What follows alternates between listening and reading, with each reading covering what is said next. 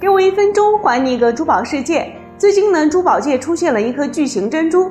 据外媒报道呢，十年前菲律宾的一名渔夫呢，在出海打鱼的时候打捞到了一颗大珍珠。在他好运来临的当天呢，他出海打鱼遇到了暴风雨，他的船抛锚了。他下船弄船锚的时候呢，就发现了这颗巨大无比的珍珠。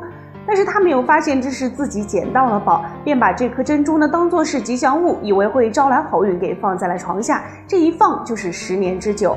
因为木屋被年初的一场大火烧毁，所以渔民不得不清理财产搬家，并将珍珠交给了菲律宾当地的旅游局的一名官员。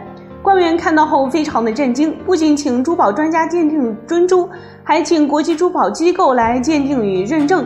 若证实渔夫的大珍珠是真的，当地旅游局计划好好保管，当做是镇岛之宝来吸引游客。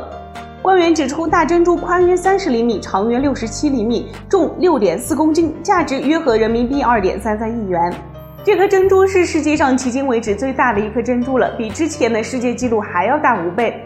如果是你捡到这样的珍珠，会把它放床下吗？还是会怎么样？